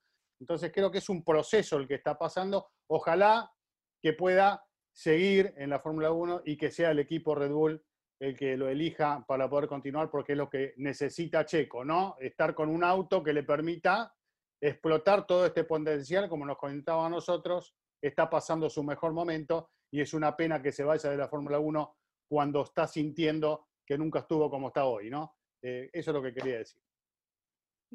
Sí, yo creo que, pues, eh, bueno, por un lado, eh, lo que le preguntaba, ¿no? De, ese cambio de mentalidad que ha tenido eh, durante estos meses, porque sí que es cierto que él en un principio descartó lo del año sabático y dijo, como se lo preguntaba, eh, es que si te vas, probablemente no vuelves, ¿no? Y, y, darse un año sabático, salvo que te vayas con el año siguiente firmado, si tú te vas unos meses, probablemente nunca vuelvas, ¿no? Porque hay muchos pilotos jóvenes que quieren entrar, eh, las mismas marcas, las escuderías tienen sus pilotos ahí en la puerta en Fórmula 2. Bueno, Calum Mailot peleando el título de la Fórmula 2 y ya le dijeron hace unos días que, que no va a poder correr en Fórmula 1 el próximo año, ¿no? Eh, así que, bueno, Checo obviamente que tiene muchos, muchos eh, plus que no tienen pilotos nuevos, ¿no? Y la experiencia creo que vale mucho en la Fórmula 1 actual. Creo que el podio de Turquía, una carrera con todo tipo de situaciones inesperadas, es una muestra clara de, lo que vale la experiencia en la Fórmula 1 porque al final estuvieron allí y creo que eso es un activo que, que seguramente los equipos sabrán valorar, pero pues eh, para que se abra una oportunidad como la que Checo quiere, lo hemos sabido desde un principio que es, que es muy, muy complicado. Por eso también le preguntaba un poco de, de si era un tema político, si era un tema económico o si era solamente un tema deportivo, pero al final creo que hay muchas cosas más allá de lo que sale a la luz, de lo que nosotros podemos ver y comentar, que al final tiene un rol trascendental en este tipo de decisiones y desafortunadamente en ese aspecto pues hay ciertas cosas que no, no han jugado a, a favor de Checo, más allá de que el mismo momento como se produjo su salida del equipo ya lo dejó en una posición precaria porque pues de otra forma, si él hubiese sabido esto el año pasado, probablemente ya tendría todo resuelto y no sé si habría estado en el baile por la silla de, por el asiento de, de Ferrari que se ha quedado Sebastián Vettel al final, que, que, era de Sebastián Vettel y se quedó Sainz al final, ¿no? Eh, pero bueno, es, es, un poco la situación en la que, en la que él se encuentra. Eh, justo pues por estos días sale la noticia de que Audi va a regresar a Mundial de Resistencia. Me parece que si Checo no tuviera la oportunidad en Fórmula 1 sería un lindo proyecto estar con una marca como Audi, pensar en ganar las 24 horas de Le Mans. Es un proyecto que no va a arrancar eh, competitivamente el próximo año, sino el siguiente. Eh, pero bueno, él, él, sabrá mejor qué es lo que quiere, eh, qué oportunidades son reales o no. Y pues creo que esto que ha comentado de la posible vinculación con un equipo como Ferrari en ese rol de piloto de reserva bueno, una posición que ya tuvo, eh, y lo recordamos todos, Esteban Gutiérrez, ¿no? Y que sabemos que, que, es una posición demandante por lo que se requiere, sobre todo si hablas de una temporada de 23 carreras como va a ser la próxima, cuando Checo está hablando exactamente de lo contrario, de, dedicarle tiempo a otras cosas. Entonces, a ver qué, qué sale de todo esto, pero pues eh, ojalá que, que, que las cosas vayan como, como Checo quiere para su vida, sobre todo, ¿no? que al final es, pues, eh, todos pensamos aquí en Fórmula Latina por su carrera en la Fórmula 1 y porque lo queremos seguir viendo en, en, la máxima categoría, pero, pero al final, pues, él, él, es quien tiene que decidir qué quiere hacer con su vida una vez eh, puestas las cartas sobre la mesa. Y créanme que lo que está diciendo eh, Checo es realmente la verdad, o sea, él hoy no tiene nada, no está definido su futuro, no tiene absolutamente eh, nada, él está esperando realmente a Red Bull, a que Red Bull decida si es él o es Alex Albon. No hay más, ¿no? Es, esa es hasta hoy la, la, actualidad. Eh, nos vamos al anecdotario porque ya Checo resolvió ya las preguntas de, que nos mandaron, así que nos vamos al anecdotario antes de que me cuelguen porque ya sé que estamos extendidísimos. Eh, a ver, Juan, Tú que corres desde, corres, eh, bueno, que cubres la Fórmula 1 desde la época de Fangio, ¿algún otro accidente que, recuerdes? ¿Algún...? Bueno, me acuerdo una vez con Fangio, que cuando se le prendió el fuego, ¿quién fue? Eh, no, dos veces tuve la oportunidad de presenciarlo en vivo, que bueno, uno fueron casualmente en el pit lane, uno lo acaba de, contar Diego, que fue el de Magnus, estábamos juntos, ¿no? Ah, en, ese, incendio y que estábamos ahí muy cerca y, fuimos corriendo y de hecho la noticia que hablábamos de lo que significa estar en el lugar y ver las llamas y mostrábamos a dónde habían tirado el matafuego y demás. Y la otra fue eh, la Victoria Pastor, ¿no? que también lo conté, estaba haciendo la entrevista con Claire Williams, que en ese momento era responsable de, de la prensa, del departamento de marketing, y explotó, yo lo vi, lo, tengo lo tenemos grabado en video, explotó atrás un tanque de nafta, el incendio corriendo todos para un lado y demás, que me tuve la suerte de no correr con el la manada, con el lado del humo, y me quedé parado con Ted Kravis y nos corrimos y, y el humo salía para ahí, lo apagaron muy rápido el incendio, que también se aprendió, ¿no? En ese momento se hablaba de, la parte electrónica que estaba cerca de la nafta y demás, y nunca volvió a ocurrir. Son hechos aislados que suceden, como el incendio de Magnussen en el Pitley, y no volvió a pasar este, nunca más. Así que, bueno, es lo más cerquita que estuve del fuego, aparte de cuando hago un asadito, una barbacoa. Oye, Juan, y, nos, eh, nos, tocó una dura el año pasado, ¿no? Con, con el accidente de, de ver que tú estabas en el corralito. Uh, sí, bueno, y la, la entrevista que le hacías a Hamilton, bueno, dio la vuelta al mundo, ¿no? Claro. Sí, sí, que justo lo estaba mirando, ¿no? Y Luis quedó así también. Y siempre es Luis, ¿no? También un poco no sé, como siguiendo los pasos de Ayrton, ¿no? Que se preocupa. El otro día también la imagen de Luis viendo las repeticiones con cara de preocupación. Yo creo que son todos seres humanos y, y, la verdad que ese momento, Diego, bueno, vos lo viviste ahí, fue terrible, ¿no? De incertidumbre. No, no, uno prefiere olvidarse esos momentos. Como el de Jules Bianchi, que tuve en ese momento, fue muy triste también. Sí, la verdad que se aprende de la manera dura, ¿no? Ah, para un piloto como Luis, que está pensando en el retiro, eh, ver una situación así. No le importa. No es cierto. Ver una situación así, ¿acelera la decisión o no? Acaba de decir que, tiene mucho más récord por romper, que no le preocupa llegar a las 100 poles ahora porque tiene más tiempo. Él mismo, que hace poco dijo que tal vez no está, ahora dice que no le preocupa llegar a 100 poles. No, no, ya sé. Aparte vos seguís insistiendo. Sí, sí, nos puede llegar a sorprender.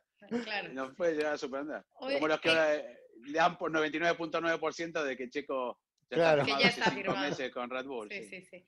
Bueno, eh, sí, Juan, nos tocó ese de Magnus y Macó perfecto en los pits, no sabemos ni qué, y, y, yo creo que ese también cuestiones te pone a pensar a lo mejor un poco si es que los que estamos en pits a veces hasta deberíamos también de, de, de usar una ropa adecuada para este tipo de, de incidentes, ¿no? Yo recuerdo perfecto mi papá, oye Giselle, ¿y tú traes? No, o sea, como que en ese se le puso... La, me dice ¿y qué traías puesto? Y yo, era Malasia, o sea, obvio shorts. Mi papá, es que tú estás loca, ¿sabes lo que te puede pasar ahí? No, no, no, tú ve y eh, todavía estaba obviamente Charlie, ve a, ve, vele, a, decirle a Charlie que te consiga un Nomex para que tú hagas tu... Y yo, papá, tú estás loco, o sea, yo no me voy a poner un Nomex para salir en tele con Nomex. Tú no entiendes lo que es estar ahí, es súper peligroso, no sé. Y es que volvemos a lo mismo, claro, es súper es, peligroso lo que pueda pasar ahí. Y obviamente, pues jamás nos esperábamos que, que iba a haber un incendio.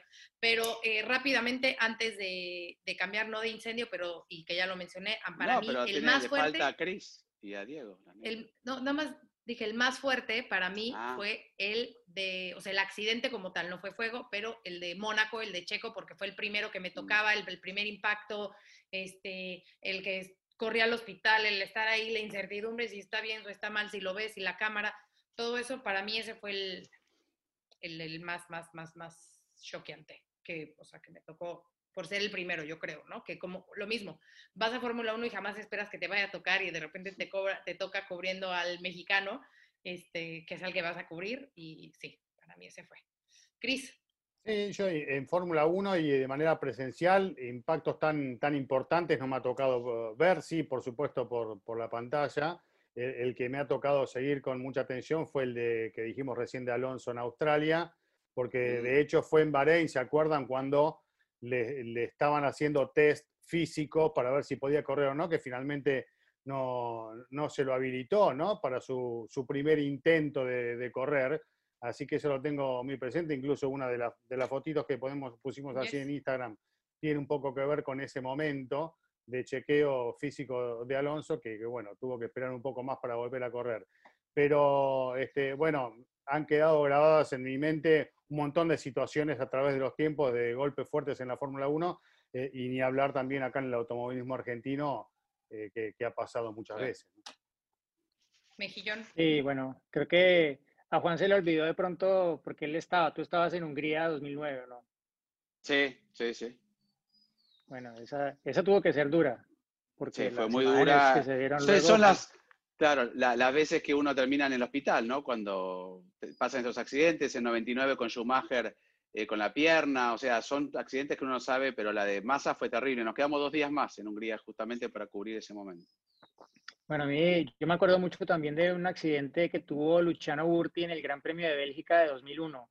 En la primera vuelta que quedó en Blanchimont, quedó metido debajo de la barrera de Mm. neumáticos. Y se temía por un momento lo peor, pero al final, por suerte, no, bueno, salió prácticamente ileso de, de semejante accidente. Y sí me había tocado dos años antes, eh, dos que fueron muy duros, que fueron la muerte de Gonzalo Rodríguez en, en Laguna Seca. Lo estaba cubriendo en ese entonces porque es cuando, cuando estuvo Juan Pablo Montoya corriendo allí. em, y pues la, la muerte de Greg, Moore. Greg Moore, también, ¿no? Greg Moore en, estuviste, en claro. la final, ¿no? Que, que fue pues ese momento de emociones encontradas, porque en esa carrera Juan Pablo Montoya se convirtió en el campeón de la, de la CART, Mm.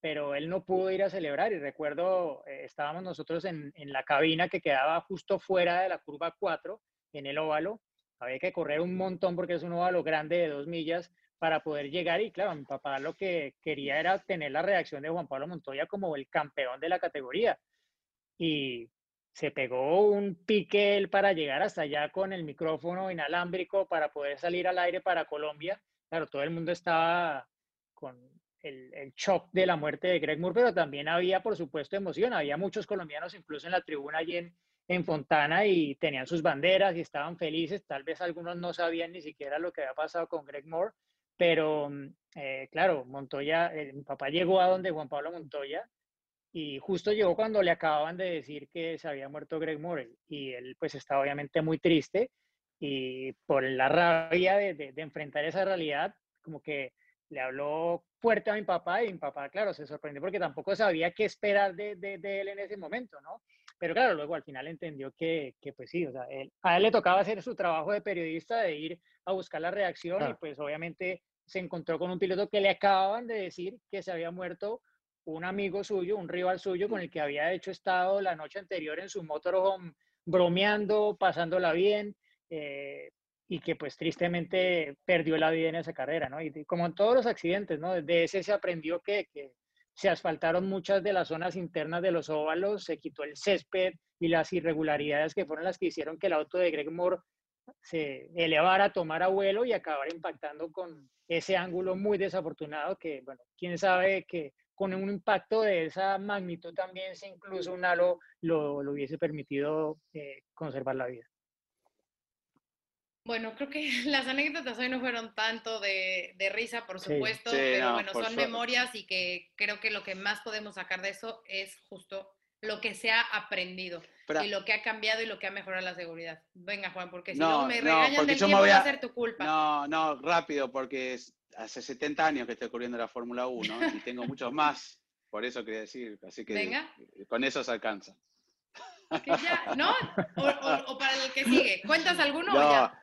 ¿Descubriste No, la no, fórmula de la vida eterna o algo? No, contanos. claro, de los Un eh, elixir. el primer gran premio fue en Inglaterra en 1950 y, y bueno, sigo. No, nada. Como Venga, este Juan. programa, parece que duró 70 años en vez de. no.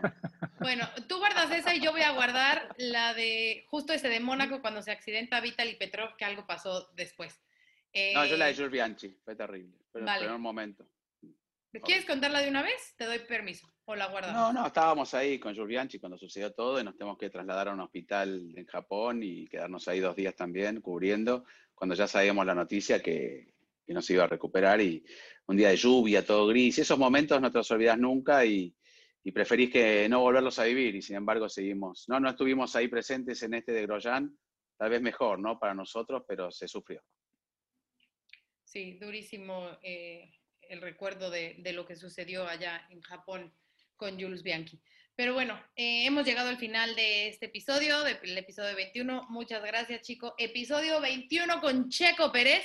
Así que ojalá que les haya gustado que, que estuvo con nosotros. Nos vemos la próxima semana y recuerden que este fin de semana también hay carrera en Sakir, también en Bahrein. Así que gracias. Bye. Se viene el final, atención, va a ganar. ¡Ganó! El mexicano estaría anunciando su fichaje en las próximas horas. Vamos a los acontecimientos en un circuito súper exigente de 6 kilómetros. La victoria de Hamilton lo deja apenas a 7 de las 91, el récord de Michael Schumacher. Y allí ingresa Checo Pérez al corralito luego de un gran premio de Mónaco apasionante. Fórmula Latina. Política y otros datos. Segunda temporada. Desaceleración del crecimiento. Tripular la nave del INE. Proceso electoral 2024. Política y otros datos. Escucha un episodio nuevo cada jueves en tu plataforma de podcast preferida. Un podcast de expansión.